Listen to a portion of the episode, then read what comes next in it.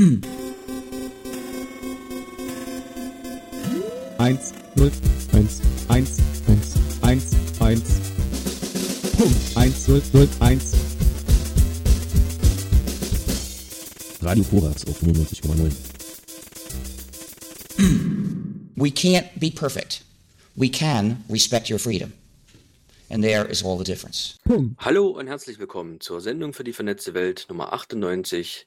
Heute neue alte Computer. Mit dabei der Markus, Hallo. der Nilo, Hallo. der Jotilux und zu Gast Alex. Alex war schon mal bei uns und zwar in der Sendung für die vernetzte Welt Nummer 94 mit ARM-Prozessoren. Und bei Alex haben wir was ganz Spannendes festgestellt. Er hat aus dem ersten Lockdown etwas Positives daraus ableiten können. Und da würden wir gerne mal einsteigen. Alex, hallo. Hi. Ja, äh, wie alle saß ich beim ersten Lockdown. Die erste Woche war ganz schön. Man hat mal ausgeschlafen, man hat mal einfach rumgehangen. Aber ähm, ja, ich mache ja schon seit vielen Jahren, also kann fast sagen Jahrzehnten mit alten Computern rum, restaurieren. Also was man halt wie mit Auto-Oldtimern, nur mit eben Computern, Computerklassiker, frühe 80er bis frühe Mitte 90er Jahre. Das ist so mein Steckenpferd. Und da habe ich dann was festgestellt, nachdem ich mich mit so ein paar Sachen befasst habe. Da gibt's Leute, die bauen neue alte Computer. Das heißt, sie setzen sich hin, reverse engineeren die alten Systeme, also versuchen die zu verstehen und dann mit neuen Bauteilen nachzubauen. Also so richtig einzelne Bauteile kaufen und dann zusammenlöten. Oder für alte Computer neue Hardware bauen, was auch immer, so Diskettenlaufwerke und und und. Also weil die alten halt irgendwie äh, ja selten werden, sind auch teilweise zu schade, sie noch zu benutzen. Mechanik nutzt sich ab, teilweise sind Gummis verhärtet und und und. Also das ist wie bei alten Autos, irgendwann gehören die ins Museum und nicht mehr benutzt. Das heißt, du hast auch ein Museum bei dir zu Hause, oder? Ich wünschte, also ich habe viele alte Rechner, aber äh, noch kein Museum.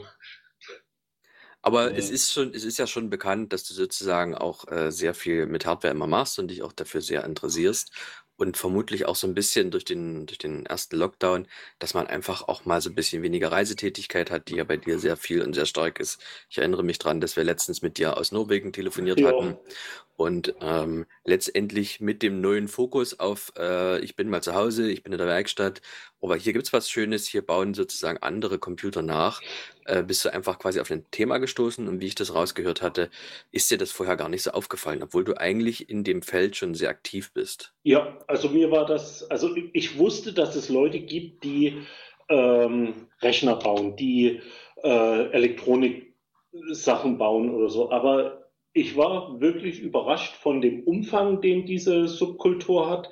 Also das ist halt äh, ein, ein, ein Subset der Hacker-Nerd-Kultur, die auch auf dem Kongress zum Beispiel in der Form mir so noch nicht untergekommen ist. Und ich bin jetzt seit ja ziemlich genau 30 Jahre beim Kongress, habe aber noch nie gesehen, also Retro-Computing ja, also Leute, die mit alten Computern rummachen, aber Leute, die tatsächlich so eine Sachen bauen, nachbauen, teilweise neues Zeug bauen, das ist mir so noch nicht äh, untergekommen. Und das ist teils auch hochspannend, was da gebaut wird. Und ähm, Also ich kann mich auch noch dran erinnern, dass ähm, zumindest früher dann auch teilweise die Computer im Osten per Bauanleitung und ich organisiere meine Bauteile einzeln und löte das selber zusammen, das durchaus nicht fern war, sich selber die Komponenten quasi so zusammenzustecken und zu löten. Aber du redest ja davon, dass wirklich auch mit, mit Logik etwas gebaut wird, ne? Ja, also diese, das, das stimmt. Also das war übrigens auch im Westen in den 70er Jahren nicht unüblich, dass Leute, weil es gab einfach noch keine Hersteller von äh, kleinen Computer oder Micros, wie man sie damals genannt hat.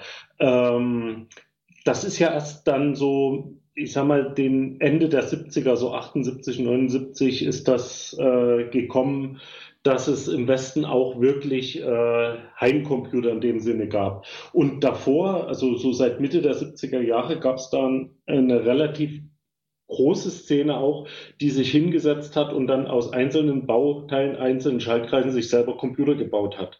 Hm. Und Hat sich, hat hm? sich denn der Begriff Computer an sich von früher zu heute Äh, unterscheidet er sich? Hat er sich verändert?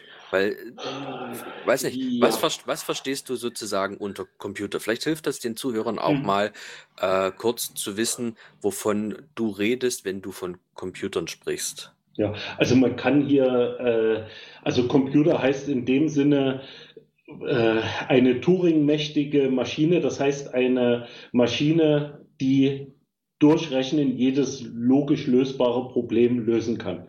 Also das ist jetzt sehr abstrakt. Das heißt letztendlich eine programmierbare Rechenmaschine, die äh, auf der einen Seite Programm rein und auf der anderen Seite sozusagen Ergebnis raus hat.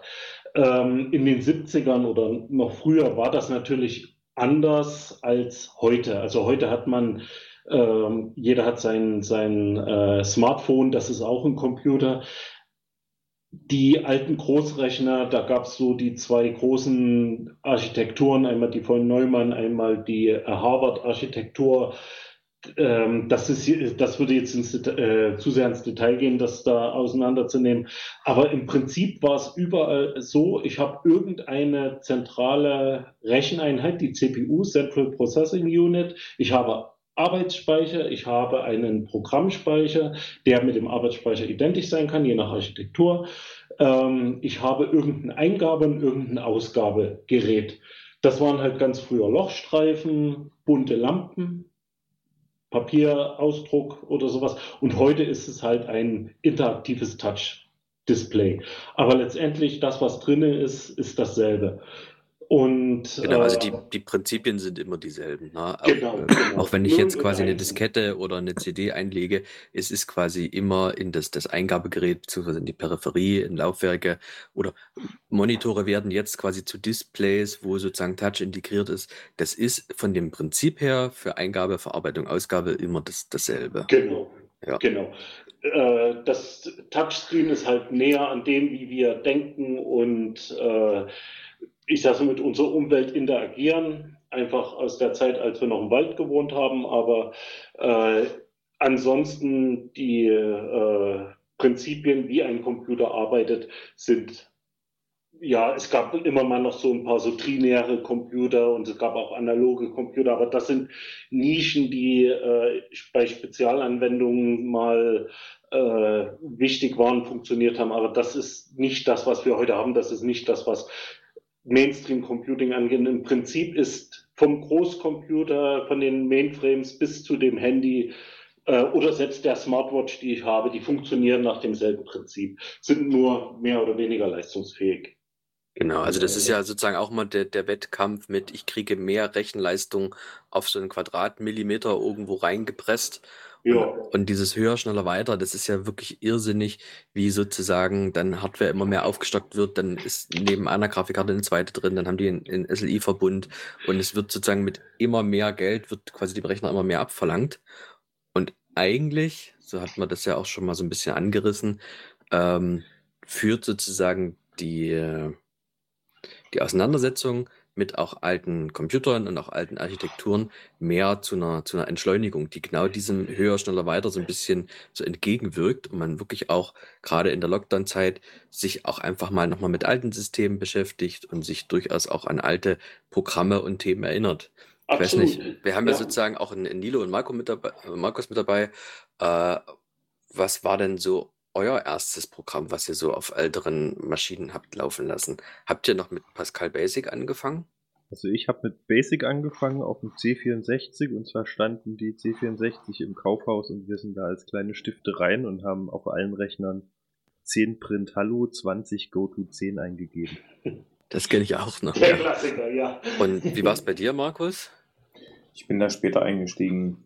Ähm, wir hatten späten Rechner zu Hause, muss ich sagen. Ich bin dann, ich kann mich erinnern, noch fünf Kilometer mit dem Fahrrad gefahren, um da irgendwo an so ähm, alten Rechnern zu sitzen. Und äh, mein erster eigener war so ein 486 DX2, aber dann schon spät. Da hatten alle anderen schon allen anderen Kram. Und ich hatte eigentlich nur zum Aufschrauben und gucken, was für kleine Mäuse da drin rumlaufen. Und da ging es los, ja. Aber da konnte man zumindest dieses Eingabe, Verarbeitung, Ausgabe, wo man noch ähm, Schnittstellen selber stecken konnte, sehr gut nachvollziehen. Also wenn auch ich mich an meinen ersten Rechner beziehungsweise meine erste Rechnerbegegnung erinnere, dann war das bei uns in der Schule im Informatikkabinett. Dort wurde wirklich Zeile für Zeile von Code vorgepredigt und äh, in Pascal Basic haben wir dann Kreise und Linien gemalt und irgendwie so schicke Bilder und haben dann eigentlich nur darauf gewartet, dass wir irgendwann fertig sind, um dann endlich mal die Spiele starten zu dürfen. Ähm, also wir hatten dann doch eher so diesen Spieltrieb, womit wir dann die ersten Berührungen hatten. Aber ähm, zu den, zu den ja. alten Rechnern würde ich gerne noch was sagen. Da gab es eine, oder gibt es eine ähm, Dreiser-Dokumentation. Und zwar auferstanden aus Platinen. Oh ja, sehr gut. Die kann man sich mal angucken. Ähm, ich habe gerade mal geguckt, ob man die in die Shownotes packen kann, aber der Link bei Dreisat ist kaputt. Aber man kann sich ganz gut merken, auferstanden aus Platinen da kann man mal im Internet gucken, gibt es bestimmt noch. Sehr empfehlenswert. Ja. Ähm, ja. Äh, was du jetzt meintest, so diese Entschleunigung, genau. also was, also Entschleunigung heißt ja immer, Sachen etwas langsamer angehen. Was ich gemerkt habe, äh, wohl, also seit ich mich mit Retro-Computing befasse, dass äh, im Prinzip seit Mitte, Ende der 80er Jahre die Anforderungen der User an die Rechner, was die damit machen, sich kaum verändern hat. Das Einzige, was dazu kam, war Internet, also äh, sozusagen äh, mehr zu haben als nur das, was auf dem eigenen Rechner ist. Aber ansonsten, was machen die Leute? Textverarbeitung, äh, sie haben ihre Tabellenkalkulation, sie haben Spiele und so weiter. Also verschiedene Anwendungen, die sich von der Art, wie man interagiert, natürlich modernisiert haben, aber am Ende sind sie den alten, was in Ende der 80ern dann da war, sich da entwickelt hatte, doch noch sehr ähnlich. Und ich finde es spannend, wie wenig leistungsfähig moderne Rechner sind im Vergleich zu den alten. Also sie haben eine Million mehr Rechenleistung, äh, Millionen mehrfache Rechenleistung, ohne dass das wirklich beim User ankommt. Also es ist eine sehr spannende Sache, dass wenn ich äh, eine Textverarbeitung wie Office irgendwas habe, egal welches Office-Paket ich jetzt nehme, das sind relativ dicke Sachen, die eben auch die Hardware doch ganz gut ausreizt. Und ähm, ich habe zum Beispiel einen Rechner hier, das ist ein äh, tragbarer Computer Mitte der 80er Jahre. Da habe ich durch Zufall in äh, Microsoft Word 2.0 für gefunden und äh, ich kann damit fast die gleiche Arbeit machen wie mit den neuen. Und die neueren Funktionen, die ich da habe, sind welche, die ich so gut wie nie benutze, wenn ich tatsächlich täglich damit arbeite. Und das ist mir halt äh, irgendwie durch die ganze Abstraktion, die wir reinbauen in die Computer, geht halt auch sehr viel an der Leistung verloren. Und das ist, denke ich, auch ein Reiz, was die Leute antreibt, die diese, ich sag's mal, neuen alten Computer bauen. Die sagen sich, ich setze mich hin und designe einen Computer, wie er in den 1980ern oder in den 1970ern gebaut wird. Und dann, weil ich ja dort nur eine eingeschränkte Leistungsfähigkeit der Hardware habe, muss ich ähm, nachdenken, wie ich Sachen löse. Ich nehme mir nicht irgendeine Library und programmiere da was, sondern ich muss wirklich nachdenken. Und das gilt nicht nur für jetzt äh, die Software, die drauf ist, sondern auch für die einzelnen Komponenten, die so ein System hat. Also zum Beispiel Grafikkarte oder äh, was weiß ich, Input, Output, also Tastaturen und so mhm. weiter. Das heißt, du, du ersetzt quasi die Komplexität Komplexität durch Kreativität und sagst, okay, mit Kreativität kann ich dort wirklich aus der alten Möhre noch richtig was rausholen. Beziehungsweise kann auch lernen, ähm, also das ist das, was mir sehr wichtig ist. Also ich schaffe es mit dieser Hardware, mit dem alten Zeug sozusagen, mich wirklich dem Kern der Sache zu, zu nähern und zu verstehen, was mir natürlich auch im Umgang mit modernen Systemen hilft. Also wenn ich dieselben ähm, Kreativität oder, oder, oder auch Effizienz, die man damals anbringen musste, äh, auf heutige Systeme, ja, wie soll ich sagen, übernehme, was natürlich eins zu eins so nicht möglich ist. Aber dann habe ich natürlich auch ähm, wesentlich schlankere Sachen, wesentlich weniger komplex. Also ähm, ich arbeite ja im Bereich IT-Security und ich sehe dort, die Krux, die wir in der IT haben, ist die immer größer werdende äh, Komplexität ohne dass das, was rauskommt, wirklich sehr viel mehr leistet als das, was wir früher hatten. Und ich finde es sehr, sehr spannend, wie man da rangehen kann und was man da auch lernen kann. Also dieser sportliche Gedanke, den die Leute haben, wenn die so ein altes System designen oder versuchen auf, also ich habe äh, in frühen 90ern das letzte Mal ein C64 in der Hand gehabt, weil dann kam der Amiga. So, beziehungsweise andere Systeme, aber egal. Und dann habe ich so 2017, 2018 das nächste Mal wieder nach C64 geschaut, was das ist. Und ich bin völlig überrascht gewesen, was Leute inzwischen auf dem C64 machen. Wir reden beim C64 von einem System mit 64 Kilobyte Speicher. Kilobyte, nicht Megabyte, nicht Gigabyte, Kilobyte. Davon sind knapp 40 Kilobyte frei. Jede Uhr, also nicht mal Smartwatch, jede äh, Quarzuhr hat so viel Speicher. Die äh, CPU läuft mit 1, irgendwas Megahertz, nicht Gigahertz, sondern Megahertz, also ein Tausendstel von aktuellen äh, CPUs. Es gab schon in den 80ern grafische Benutzeroberflächen mit Maus dafür, die sehr gut funktioniert haben. Aber inzwischen werden da Spiele und Demos drauf programmiert oder wurden ähm. programmiert, ähm. die einfach den, äh, wie soll ich sagen, eigentlich auf Systemen möglich waren, die dann 15 Jahre später auf den Markt kamen, als was der C64 war. Vielleicht, vielleicht müssen wir an der Stelle mal kurz einhaken und den Zuhörern mal erklären, was du mit Demo meinst. Weil viele oh, denken, ja. ah, okay, äh, der redet von, von einer Spiele-Demo. Ne, das gab es früher zu mhm, Demonstrationszwecken, dass man sagt, du konntest ein abgespecktes erste Level von dem Spiel testen und mm. wusstest, ah, okay, deine Hardware und deine Grafikkarte sind auch geeignet, um dieses Spiel, wenn du es als Vollversion dann dir kaufst, auch geeignet zu sein. Aber du meinst in dem Begriff Demo natürlich auch was ganz was anderes. Ja, oder? oh ja, stimmt, das hätte, hätte ich sagen sollen. Also die Demoszene ist eine Art, ja, also das ist Computerkunst. Da geht es darum, ähm, optisch, akustisch, also sprich Musik und äh, Animation zusammenzubringen mit möglichst effizienter Programmierung. Das heißt, ich habe einen technischen Anspruch, der teilweise sehr, sehr hoch ist. Und ähm, also was die Programmieren angeht, dass ich halt äh, bestimmte Effekte aus so alten ähm, äh, Systemen dann auch rausholen kann. Und gleichzeitig muss dann halt natürlich auch die Ästhetik passen. Also es gibt Demos, die man wirklich als äh, Kunst sehen kann. Also es gibt natürlich auch viel Schrott, wie bei jeder Art von, von, von Kultur, aber ähm, die Demoszene hat sich so ein bisschen aus der Programmiererszene abgespalten. Da gibt's äh, Wettbewerbe, da gibt's äh, äh, Szenetreffen und so. Also das ist ein internationales äh, Phänomen und äh, gibt es verschiedene Klassen, Leute, die bis 64K zum Beispiel programmieren.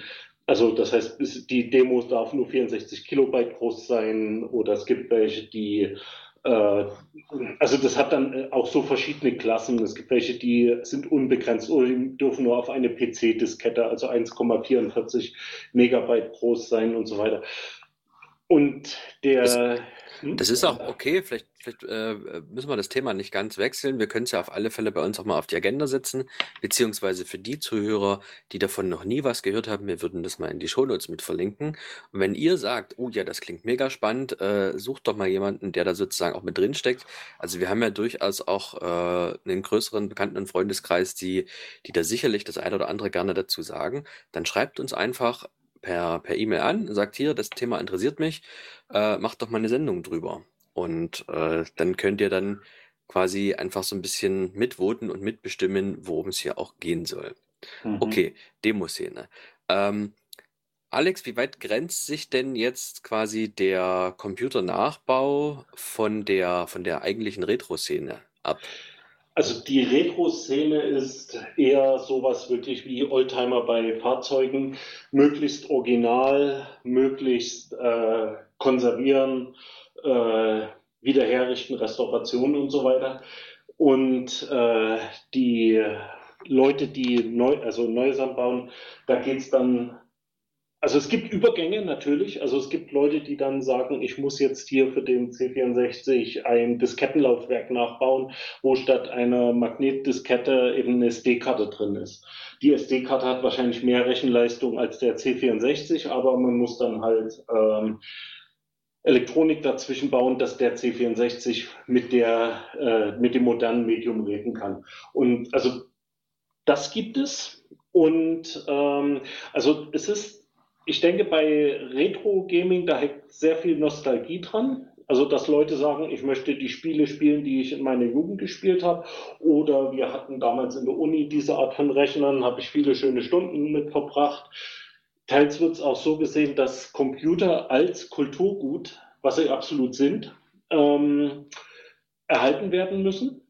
Und die, also die Retro-Szene, sage ich mal so, lebt in der Vergangenheit. Und die Leute, die jetzt hier solche Sachen nachbauen oder neue Sachen bauen, das ist eher so eine Art, ich würde es jetzt mal sagen, Sport. Also es geht darum, äh, sich eine Spielwiese zu bauen, wo es eben nicht darum geht, äh, zu sagen, ich muss jetzt ein System bauen, mit dem ich Büroarbeiten möglichst effizient machen kann. Also für mich zum Beispiel ist das, was, was mich total fasziniert, ich kann auf die Art und Weise wirklich ganz tief in das System reingehen, reinschauen und verstehen, was bei modernen Systemen wird. Also wenn ich ein, ein, ein, ein modernes Intel, AMD, was auch immer für System habe, da habe ich x Stufen, bevor ich äh, wirklich an den Kern komme. Ähm, ich habe mich zum Beispiel mal mit, wie funktioniert eine CPU, also nicht so im Sinne, ich habe meine Register und so weiter, sondern was passiert da drin elektrisch? Befasst.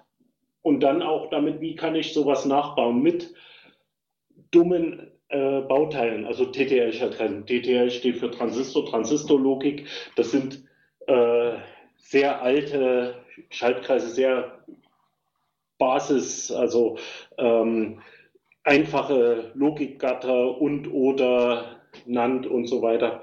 Und habe dann versucht äh, zu verstehen, wie muss ich eine äh, Einheit zum Subtrahieren, Addieren, Multiplizieren und so weiter bauen? Wie funktioniert der Kram da drin? Das ist mir mit einem modernen Prozessor nicht mehr möglich zu verstehen. Also keiner versteht das mehr, auch Intel oder AMD nicht mehr, die äh, bauen, also sie verstehen grundsätzlich, wie das funktioniert, aber wie es im Detail geht, wissen sie halt nicht mehr. Und mit den Sachen, was die Leute da bauen, äh, ist mir das halt möglich. Oder ähm, es geht auch äh, darum, nicht zu sagen, ich habe jetzt Retro-Computer, alte Computer oder baue die nach. Es geht auch in der Richtung, dass Leute sagen, hm, wie hätte ich denn 1975 einen Computer designt? Mit dem, also auch mit den, mit den Mitteln, die damals zur Verfügung genau. waren. Ne? Okay. Genau.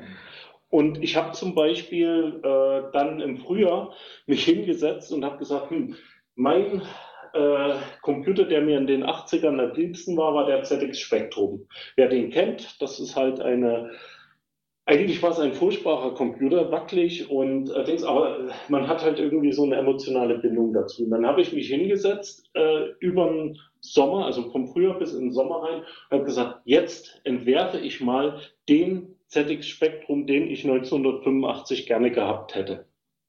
Und dann habe ich den gebaut. Aus Einzelteilen. Also nicht so im Sinne, ich kaufe mir eine Grafikkarte, ich kaufe mir ein Mainboard. Das war ja damals noch nicht so. Das gab es bei einigen äh, Systemen, aber äh, in der Regel war das ein Mainboard, eine Platine, wo alles drauf gelötet war. Proprietär, nur der, der eine Hersteller hat das gebaut, die anderen haben was anderes gebaut. Dann habe ich mich halt hingesetzt und gesagt, hm, okay, der Kern des Spektrums sieht so aus. Ähm, was, was hätte ich damals gerne gehabt? Zum Beispiel einen Joystick-Port. So, dann habe ich mich hingesetzt, wie könnte ich einen Joystick-Port da integrieren?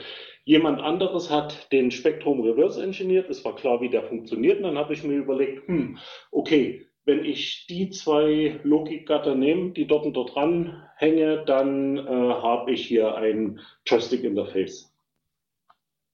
Ein bisschen was ähnliches gab es ja, glaube ich, auch so für ein C64, wenn du so Cartridges, quasi so Erweiterungen dran gesteckt hast, wo irgendwie noch Platinen dran waren, die quasi genau diese Logik umgesetzt haben. Das war, das war wieder, das ist wieder was anderes. Du hast natürlich auch bei äh, Spektrum oder anderen Rechnern diese Cartridges gehabt, aber hier geht es wirklich darum, man baut im Geiste von 1982 einen Computer.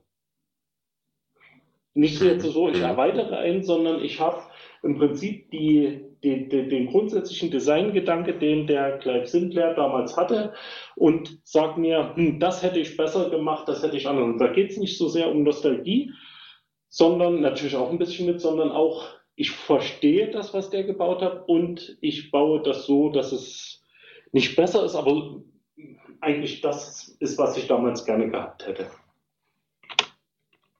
So, also ähm, der Spektrum läuft jetzt hier, hat doppelt so viel, nein, nicht doppelt, also 128 K RAM statt äh, 48 K, was der Spektrum hatte. Und ähm, hat jetzt eine ordentliche Sound. Also das nächste, was ich hatte, ich möchte gern ordentlichen Sound, nicht nur diesen PC-Beeper, was das Ding hatte. Und so, und das waren dann so Sachen, wo man dann so Stück für Stück sich ransetzt und sagt, jetzt mache ich das. Äh, ähm, Gerade weil du sagst Stück für Stück, ähm, wie lange hat das denn gedauert? Allein so auch die Entwicklung, wie viel Zeit hast du in Anspruch genommen, um dir Gedanken zu machen, wie soll das zum, zum Schluss aussehen? Äh, wie musstest du auf Hardware-Recherche gehen und wie lange hat letztendlich auch der Bau gedauert? Kannst du das ungefähr bewerten? Also den Bau selber, also das Zusammenlegen, ich habe dann eine Platine anfertigen lassen. Also die habe ich nicht selber geerbt, das hätte man auch machen können, aber das ist zu frickelig. Äh, nicht, nee, ist, das ist nicht meins. Aber das Zusammenlöten selber würde ich sagen so sechs, sieben Stunden etwa. Äh, nachdem ich es sozusagen mir ausgedacht hatte, äh, beziehungsweise ausgedacht, ich habe halt sehr viele Sachen, was andere schon erforscht haben. Also zum Beispiel die Soundkarte. Ich, hab, ich wusste, dass es äh, bei späteren Spektrum-Modellen einen Soundchip gab.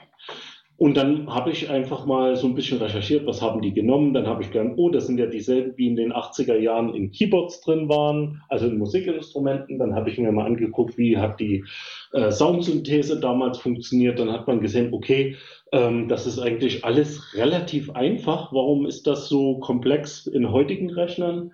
Und bin dann halt drauf gekommen, okay, dieser Chip, Yamaha oder, oder was auch immer man da nimmt, oder beim C64 ist es der SIP, ähm, wird so und so angesteuert und dann dort packe ich den auf die Platine, dort kommen die äh, Adressleitungen ran und wenn ich den dann so und so beschalte, kommt dann hinten Musik oder Töne in der und der Form raus. Das heißt, man fängt auch an, sich wirklich ganz tief mit dem System zu befassen. Also wie zum Beispiel werden Töne in so einem Gerät synthetisiert und zwar wirklich auf Elektronikebene. Nicht nur die Software, ich schicke dahin, was weiß ich, Beep, den, also wie die Werte dann halt waren mit Tonhöhe und Länge und Lautstärke, sondern ich habe dann irgendwann verstanden, ah, so funktioniert eine Soundkarte im Prinzip. Und das finde ich halt das Spannende daran, dass man so tief reingehen kann oder auch muss. Das ist ja dann auch eine richtige Lernplattform, ne? wo man, wo man ja. sozusagen auch äh, sich ausprobieren kann und gucken kann. Ähm, jetzt hast du quasi dein ähm, Spektrum gebaut. Mit was für ein, für ein, mit welcher Peripherie betreibst du das? Also was hast du für einen Monitor so dran? Also der Originalspektrum hatte nur einen TV-Ausgang. Also der hatte einen HF-Modulator, der ein äh, Videosignal, wie es aus dem Videorekorder kam, auf den Fernseher gebracht hat. Das hat gerauscht, das hat äh, ge, äh, äh war immer unscharf und nicht schön zu arbeiten. Das war ein Punkt, wo ich gesagt habe, ich hätte gern RGB also Rot, Grün, Blau, ähm, die äh, drei Farben und habe dann äh, ein, ähm, äh, also es gibt dann direkt äh, Schaltkreise, die äh, fertig sind sozusagen, also Bau, elektronische Bauteile, die diese Aufteilung nach Farben machen können und dann äh, steckt das Ding jetzt über SCART an einem äh, TFT-Fernseher, also man könnte aber auch einen sogenannten Scan-Doubler machen. Also das muss man wissen. Alte Computer haben mit anderen Bildschirmdarstellungen gearbeitet als die neuen. Und neue Monitore arbeiten in anderen Frequenzbereichen. Noch, ich rede jetzt noch nicht mal von den digitalen, sondern von den äh, alten VGA-Monitoren. Da kann man die alten Rechner nicht einfach ranstecken. Also man hätte da an der Stelle müsste man dann noch Hardware bauen, äh, beziehungsweise gibt es da auch welche fertig. Frame-Meister ist da zum Beispiel so ein Ding, was auch aus dieser Szene kommt, wo man dann sagt, ich habe alte äh, Quellen, kann auch ein Sega Mega Drive oder irgend so eine Spielkonsole sein, damit ich die an modernen äh, Geräten sehen kann und oder betrachten kann. Und ich habe jetzt halt äh, im Gegensatz zum originalen Spektrum habe ich jetzt hier einen RGB-Ausgang, was natürlich ein wesentlich klareres und flimmerfreies Bild hat äh, zum Vergleich zu dem Original. Mit, mit welcher Auflösung und mit welchen Farbtiefen kommst du dann jetzt Äh, raus? Also ich komme dort raus mit äh, 225 mal 192 Bildpunkten. Also das ist die originale Auflösung. Es macht jetzt äh, keinen Sinn, den Spektrum mit einer anderen Auflösung zu bauen, weil die ganze Software und das Betriebssystem auf dieser Auflösung aufbaut. Können wir da mal kurz einen, ähm, einen Schnitt ziehen zur aktuellen Auflösung? Also ich habe hier zwei Monitore vor mir stehen. Der eine hat 1000, Moment, 1920, also 1920 mal 1080 Pixel. Nur Ja. mal, dass die Also das auch auch eine Relation dazu kriegen, wie groß das am Ende ist. Ja, also das wäre wirklich so eine Briefmarke auf dem Monitor. So, und wenn man dann heute moderne 8K-Displays oder so hat, äh, mit äh, 8, was ist das, 8192 mal 2500 irgendwas ist das, glaube ich. Also das ist komplett in eine andere Welt. Genau, also für zu Hause kauft man im Normalfall jetzt gerade alles, was du im Mediamarkt kriegst, äh, 3800 Pixel, also 4K. Genau. Und ja, da ist es wirklich, wie du gerade schon sagst, eine Briefmarke auf diesem Bildschirm. Noch nicht mal, ein bisschen kleiner sogar. Ja, Aber auch im, im Hm? Umkehrschluss, das, was du vorhin sagtest, nur weil der Monitor jetzt eine höhere Auflösung hat und man immer höher, schneller weitermacht, ist man mit einer Textverarbeitung auch nicht nur schneller im Text bearbeiten, sondern man hat halt schöne Kanten, man hat ein bisschen Schatten, man ist es vielleicht, äh, kann man dann tausend Fenster nebeneinander aufschieben, aber letztendlich die, die reine Aufgabe, irgendwie Text zu verarbeiten, geht durch diese größere Auflösung auch nicht schneller. richtig. Also das ist Schreiben vom Text läuft genauso. Das Interessante dabei ist ja, dass ich festgestellt habe, ähm, die meisten, die einen Text schreiben auf so einem Bildschirm, die haben auch nicht das Fenster auf, sondern die haben das Ding im Vollbild Mhm. und dann eine Anwendung auf. Das Richtig. war's. Und, Also am äh, Ende eine Schreibmaschine mit einem Bildschirm dran. Genau, und die Schriftgröße ist dann auch so groß, dass man auch nur 20, 30 Zeilen pro, also auf dem Bildschirm sieht. Und der C64 hatte, glaube ich, 40 mal 25 äh, Zeichen und der C128 hatte 80 mal 25. Das heißt, das, äh, was ich mehr oder weniger auf einem normalen Textverarbeitung heute auch so darstelle, wenn ich so mit 12 bis 14 Punkte Schrift arbeite. Natürlich sah die Schrift damals nicht so gut aus, aber am Ende war das doch sehr, sehr ähnlich. Mhm. Ähm, und was hast du für, für Laufwerke dran, beziehungsweise äh, worauf bootest du dann ein Betriebssystem auf der Kiste? Also, der hat einen Z80-Prozessor, Zilog Z80, das ist eine sehr alte CPU aus den 70ern. Und damals in den 80ern war es üblich, dass man äh, die äh, Programme von einer Audiokassette geladen hat. Das war dann so ein kratzendes Geräusch, was das gemacht hat. Und das äh, auf die Art und Weise kann ich, also das habe ich genau so gelassen und das macht auch Sinn, weil äh, viele Software liegt in der Form vor. Ich habe inzwischen dann allerdings auch ein ähm, also das habe ich, äh, also da habe ich mir einfach einen Bausatz gekauft, den ich dann zusammengelötet habe.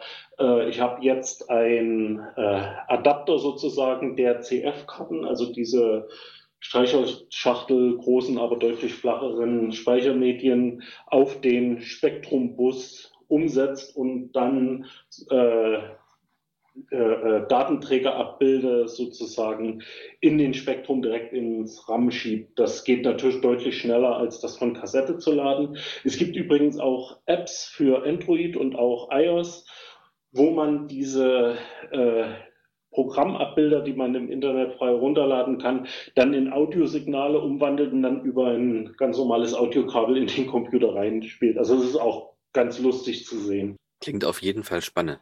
Ähm, CF müsste Compact Flashkarte gewesen Genau, sein. genau. Für, für die, die jetzt noch so SD-Karten oder Micro-SD-Karten kennen, das war so ein bisschen so der Vorgänger. Ich weiß es noch, zu meiner Zeit war das so der Standard für äh, Digitalkameras, als die äh, vor den Smartphones man noch Digitalkameras hatte, beziehungsweise auch auf den ein oder anderen Routern, weiß ich das auch, war da so ein bisschen so ähm, quasi der, der Bootcode drauf, dass man dann direkt in in, in, in Flash geschoben hat, also in, in, in die Firmware zum Starten, damit man darauf auch Backups und sowas machen konnte und Mhm. teilweise das quasi auch entfernen und nochmal einem anderen Rechner quasi auch so Datenaustausch machen kann.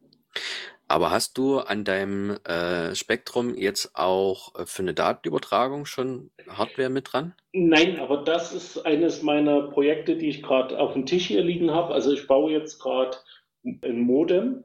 Also so früher hat man ja Datenübertragungen gemacht über Telefonleitung, also die ganz normale analoge Zweidrahtleitung.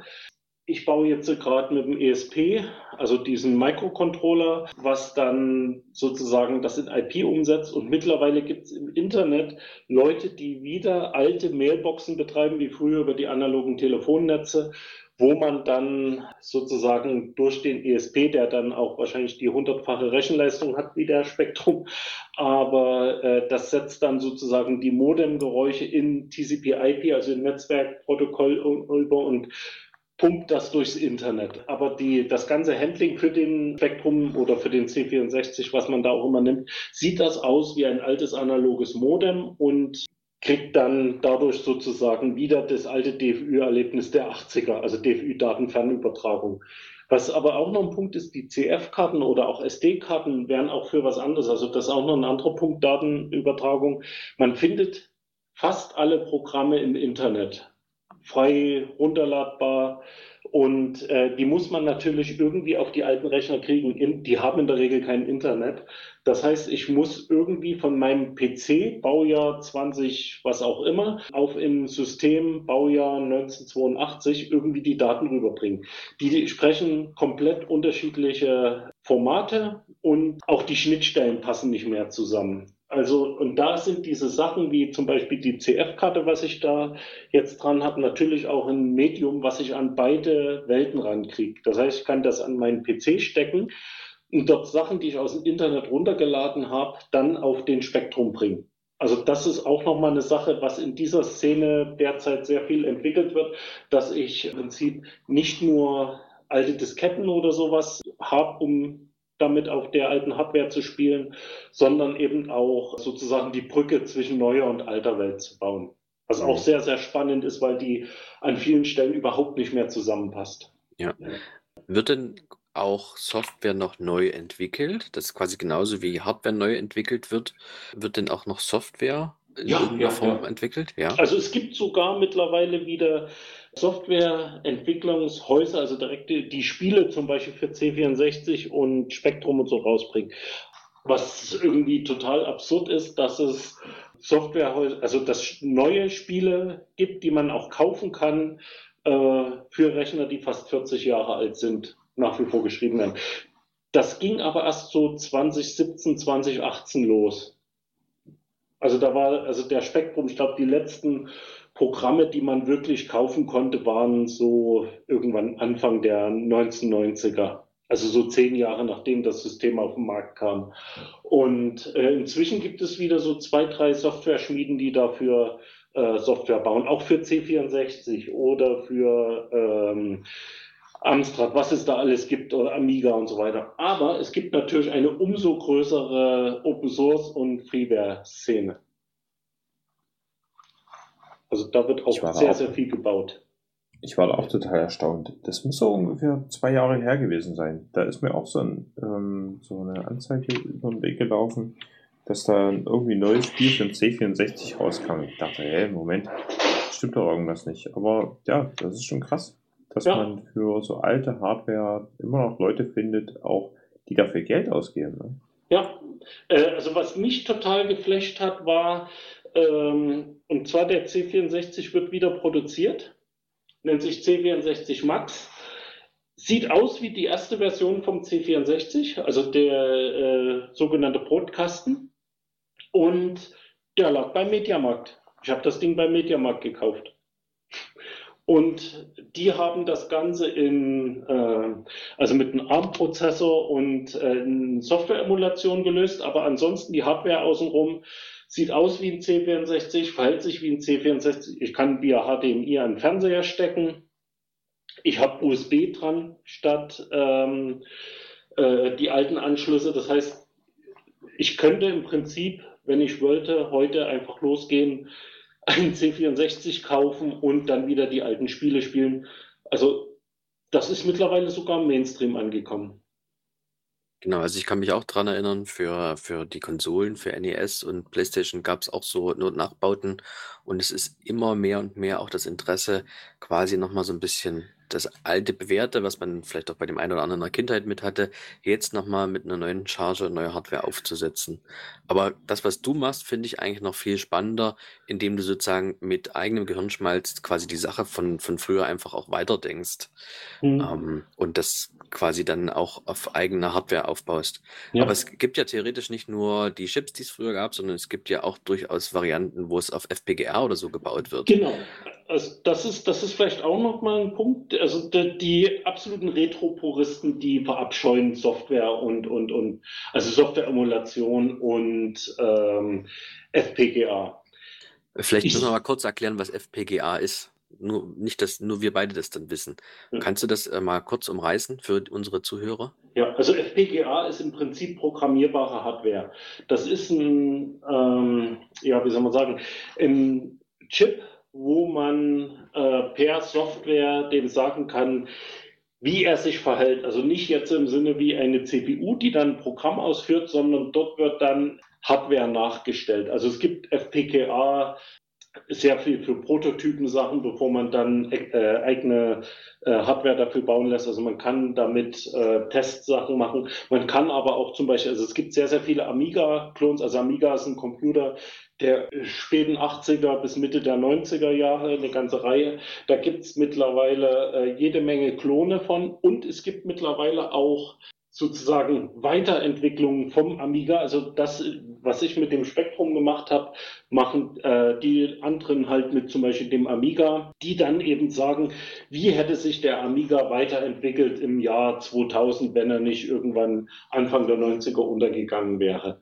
Und das ist natürlich mit FPGA sehr schön zu machen, weil ich der Hardware sagen kann, verhalte dich so und so. Ich kann dann sagen, hier schmeiße ich einen CPU-Core rein, also der, der simuliert dann sozusagen äh, eine, eine 68040 oder sowas CPU. Das ist so eine CPU, äh, die in den, äh, bis in den 90er Jahren benutzt wurde, hat nichts mit der Intel-AMD-Welt zu tun war eine andere Sache. Frühe Macs liefen auch darauf. Und die kann ich aber eben in FPGA nachbilden. Das heißt, nach außen verhält sich das Ding wie eine echte CPU, obwohl das sozusagen in, per, per Software-Definition, wenn man so will, nachgebaut wurde.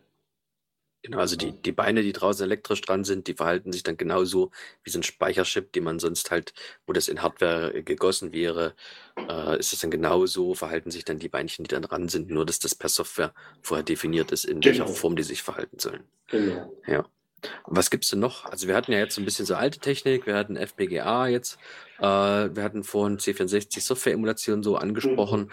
aber wie geht es also, denn dann jetzt weiter? Es gibt, also es gibt natürlich, also die drei Sachen, Software-Emulation, FPGA und Nachbau in, ich sag's mal, klassischer Elektronik, das sind die zwei, äh, die drei Hauptfelder, was die Leute machen. Es gibt aber auch, und das finde ich jetzt, äh, also da bin ich jetzt mittlerweile angekommen, und zwar äh, neue Systeme bauen mit den alten Ideen. Also äh, jeder kennt aus irgendwelchen klassischen Science-Fiction-Filmen oder so, so diese Computer der 60er zum Beispiel oder 70er mit diesen vielen blinkenden Lampen und Schaltern dran. Äh, und zwar hat dann irgendwann jemand gesagt, äh, na gut, wir müssten mal, wie früher war, so ein, so ein System bauen. Da gab es den sogenannten S100-Bus. Äh, Altair hat den zum Beispiel benutzt. Streitbar, ob man sagen kann, das war der erste PC, andere sagen, der Commodore PET war der erste, aber das ist jetzt eine ganz andere Diskussion. Wir reden hier von Geräten, wo das erste Mal Computer nicht mehr groß wie Zimmer waren, sondern auf den Schreibtisch gepasst haben.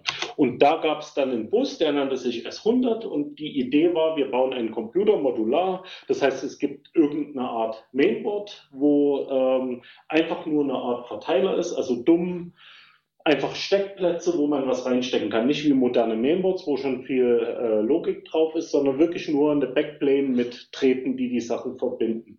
Und da hat man dann eine äh, Karte, die man reinsteckt mit einer CPU. Dann habe ich, hab ich eine Karte mit Speicher, eine Karte mit Input, Output, also Tastatur, Monitor, was auch immer man ranstecken will, oder eben bunt blinkende Lampen.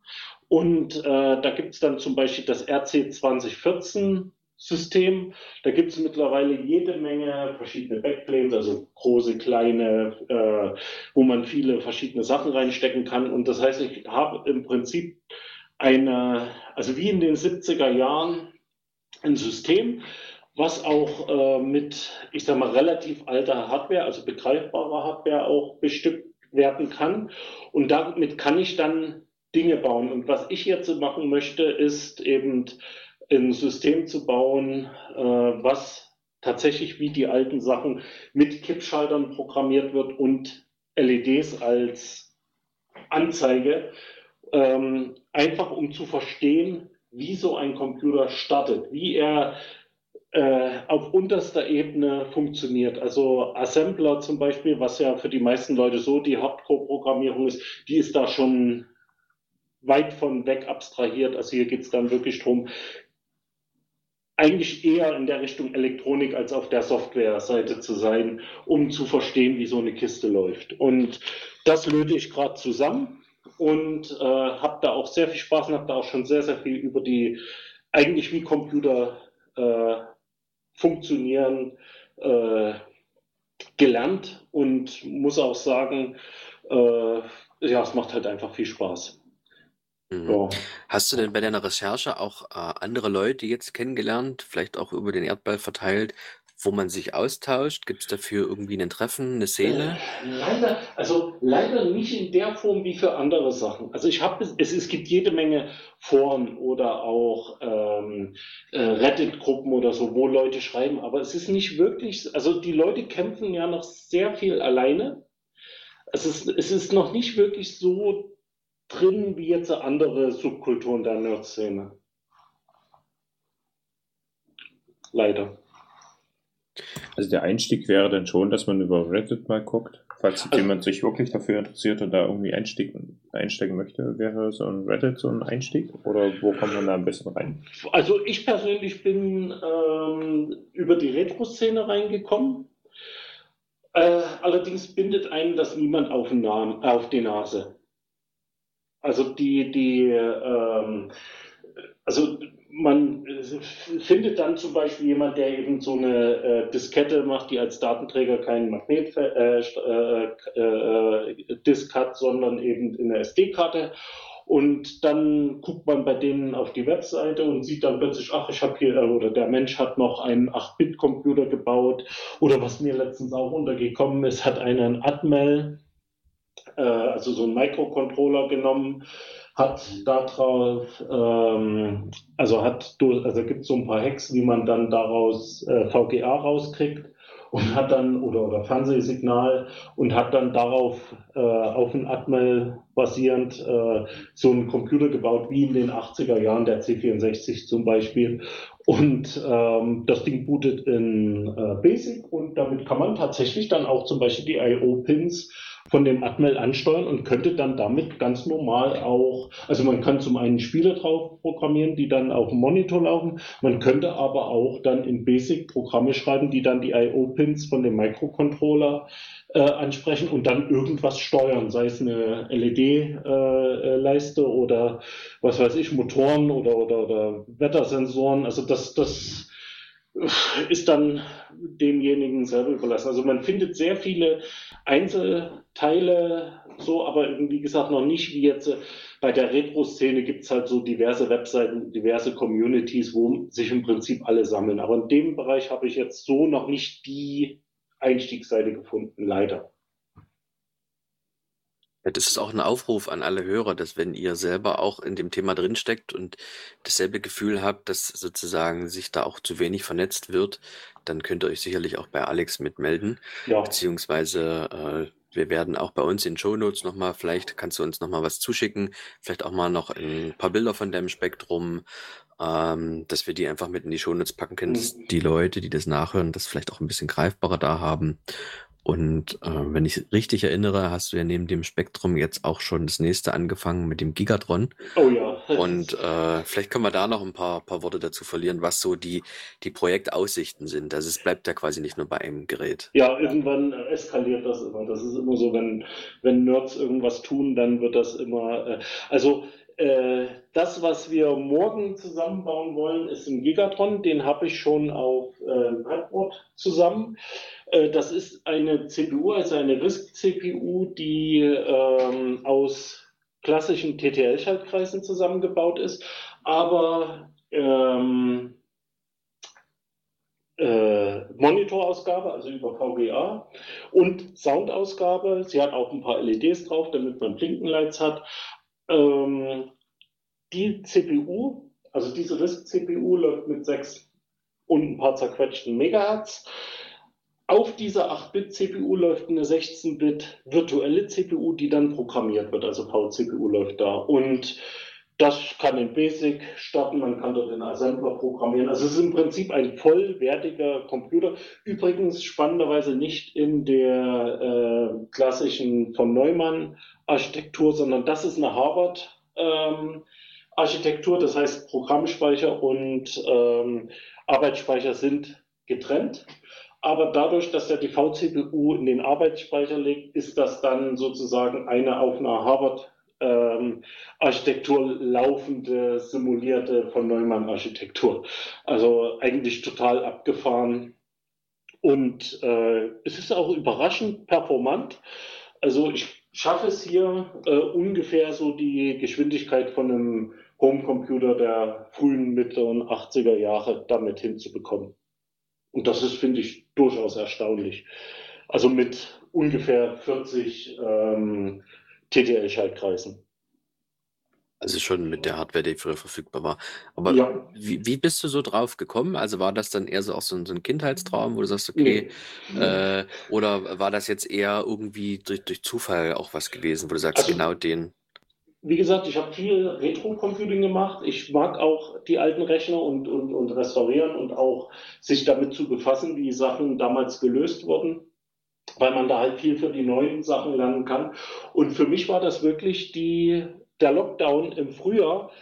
Das, da, da hat sich für mich diese neue Welt äh, geöffnet mit diesen Sachen, äh, wo man halt wirklich sagen kann, da werden Dinge gemacht, die äh, über, also die im Prinzip schon irgendwo Retro-Computing, aber weit darüber hinausgehen. Also im Prinzip ist es wie wenn man Autos von Hand baut, wie sie 1965 gebaut wurden.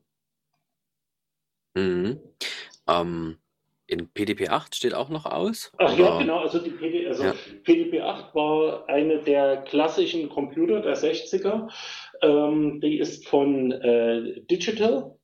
Also das war einer der großen äh, Computerhäuser, die auch die ganze Computerentwicklung maßgeblich geprägt haben. Die PDP-8, 9, 11, wie sie alle heißen, sind auch äh, im Ostblock kopiert worden, nachgebaut worden, unter anderem auch von Robotron. Ähm, waren recht leistungsfähige Rechner, nach heutiger Sicht natürlich nicht, aber die PDP-8 ähm, ist halt einer der großen Computerklassiker und die baue ich, äh, also habe die Teile schon da, habe die Pläne ähm, schon weitestgehend fertig und die ähm, werde ich dann wahrscheinlich so, ich hoffe, dass ich sie bis Jahresende fertig habe. Und äh, eine richtige PDP-8, die ist halt auch äh, so groß, dass sie nicht mehr auf den Schreibtisch passt. Und die braucht auch so viel Strom, dass sie nicht äh, wirklich benutzbar ist, um irgendwie auch nur damit rumzuspielen. Also nur um mal äh, Oldschool Computing zu erleben, ähm, ist sie, äh, also brauche ich keinen Kraftstrom oder ich bräuchte Kraftstrom dazu machen. Das heißt, ich kann auch über diesen Weg eben diesen Nachbau mit etwas modernerem Wissen und so die alten Sachen wiederbeleben und auch lernen, wie Dinge damals gelaufen sind, ohne die Schattenseiten, also dass ich dann Kraftstrom und so weiter in meinem äh, Zimmer brauche.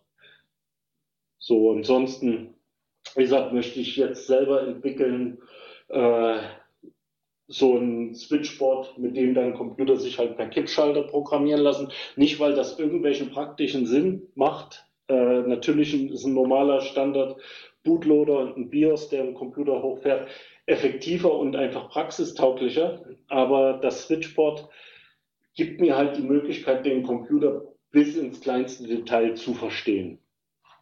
Und das finde ich halt spannend. Ja, also wenn ich, ich mich auch richtig daran erinnere, gab es ja auch quasi so verschiedene CPU-Statis, also wie, wie er sozusagen wirklich dann durchbootet und letztendlich mit den Kippschaltern äh, gibst du dem ja quasi vor, wie seine ähm, Variablen von außen halt sind, genau. damit er dann quasi in, in seinem Takt dann dort hochbootet und genau. durchstartet. Beziehungsweise gebe ich den Takt vor, also so im Sinne von, ich setze die Schalter in eine Position, was heißt, an die Adresse schreibe ich den und den Wert und dann gebe ich ihm manuell den nächsten Takt. Das heißt, der schiebt das irgendwo hin, dann gebe ich ihm das nächste. Das ist natürlich sehr, sehr langsam, aber ich habe halt die absolute Kontrolle über das System und kann damit auch, also es gibt zum Beispiel bei CPUs sowas wie Illegal Upcodes, das heißt Befehle, die die CPU kann, die aber nicht wirklich vom Hersteller, äh, der Hersteller will nicht, dass man die benutzt, weil die eben nur auf einem Stepping von einer CPU, also einer, einer äh, Herstellungszyklus funktioniert, beim nächsten wieder ein bisschen anders. Das heißt, ich kann dann sozusagen wirklich auf Elektronikebene mit der CPU reden, wie ich es mit Software nie könnte. Jedenfalls nicht auf modernen Computern. Und du lernst auch ganz, ganz viel dabei. Also ja. es ist nach wie vor, höre ich das immer raus, ist das wirklich diese Entwicklung äh, von eigenen Systemen, ist wirklich die Lernplattform schlechthin und äh, für dich sozusagen genau das, was du jetzt entdeckt hast, so, so, ein neues Spielfeld, obwohl du dich seit vielen Jahren quasi in den Tiefen dort wirklich schon gut auskennst und, und sehr viel unterwegs bist, hast du doch noch was Neues entdeckt. Und ich denke mal, das ist ähm, auch hier in der Sendung, also ich habe es vorher auch noch nicht so gehört in der Tiefe, dass es sowas gibt. Und auch wenn du schon sagst, dass dort mehr vernetzt werden muss, dann ist das hier der Aufruf dazu. Ja, also ich hoffe auch, dass das ein bisschen auf dem Kongress und den Nerdkreisen einfach mal ein bisschen äh, bekannter wird. Äh, was übrigens auch eine Sache ist, die mir aufgefallen ist, es gibt äh, für die Leute, die so klassische Rechner nachbauen, da gibt es inzwischen Leute, die da auch so Kits, also so, so, so Bausätze sozusagen zusammengestellt haben, meistens für relativ wenig Geld. Also es, es gibt zum Beispiel äh, von dem Spektrum mehrere äh, Ideen, wie man den machen, also neu bauen kann. Also Harlequin ist ein sehr verbreitetes äh, Ding oder auch der Nouveau, also Spektrum Nouveau, N-U-V-O geschrieben. Und äh, da kann ich für wenig Geld, also die sind auch Open Source, also das äh, es ist also das was was mir in der Szene auch sehr gefällt. Es geht dort nicht ums Geld machen, es geht da wirklich drum um Forschung, Lernen, weitergeben, schräge Ideen entwickeln, geniale Ideen entwickeln in die Richtung. Und viele der Sachen sind für Selbstkostenpreis auch zu finden im Netz. Und äh, ich kann mir zum Beispiel, wenn ich sage, ein ZX Spektrum im Alter bezahle ich ja, was weiß ich, je nach Zustand kann ich den für 80, 120, 200 Euro kaufen. Ich kann den aber auch für 80 Euro aus Einzelteilen selbst zusammenlöten und habe dann ein Gerät, was ich verstanden habe, also wo ich einen Schaltplan habe, wo ich das ROM selber brennen kann oder auch gebrannt habe, wo ich halt auch äh, Veränderungen vornehmen kann, wie was ich mit meinem gemacht habe äh, um sie anzupassen an das, was ich möchte. Also ich habe ein originalen Spektrum, ich habe mehrere von denen, also es gab ja verschiedene Typen. Also so vom Sammlerding her ist das natürlich nichts wert, aber es ist ein äh, System, was im, sozusagen mir auch die Möglichkeit gibt, so einen alten Computer zu bekommen, der nicht mehr produziert wird und inzwischen auch recht teuer wird. Also in, in äh, irgendein äh, Spektrum wie das Toast Track zum Beispiel, das ist ein Spitzname von dem Spektrum 128, die gehen auch ganz schnell mal für 200, 300 Euro auf eBay weg. Hm, hm. Und die kann ich halt für 80, 100 Euro nachbauen. Inklusive Gehäuse, wenn ich das will. Ja, okay. Ähm, vielen lieben Dank, Alex. Wir sind so kurz vor Ende. Äh, ich denke mal, wir können noch mal ein bisschen was Revue passieren lassen, beziehungsweise hätte ich eine letzte Frage noch. Kannst du dir vorstellen, auch beim äh, Remote-Kongress dieses Jahr so eine Art Workshop zu geben, wo man auch mal so ein bisschen praktisch ein bisschen was durch die Kamera zeigen kann? Ja, also das bereiten wir gerade vor. Also ich bin da nicht nur alleine, da machen auch andere mit. Also den Gigatron baue ich hier mit un also einen unserer inzwischen etwas älteren Junghacker, also der ist vorhin so übers Junghacker gekommen, der war ja auch sehr oft mit im Eigenbaukombinat beim Junghackertag. Okay, okay. Also der wird damit äh, machen. Dann freuen wir uns da recht herzlich drauf. Unsere Zeit ist leider jetzt zu Ende, Alex. Wir werden eine nächste Folge mit dir planen. Vielen lieben Dank, liebe Zuhörer. Das war Sendung für die vernetzte Welt Nummer 98. Neue alte Computer. Und wir hören uns bis zum nächsten Mal. Tschüss. Tschüss.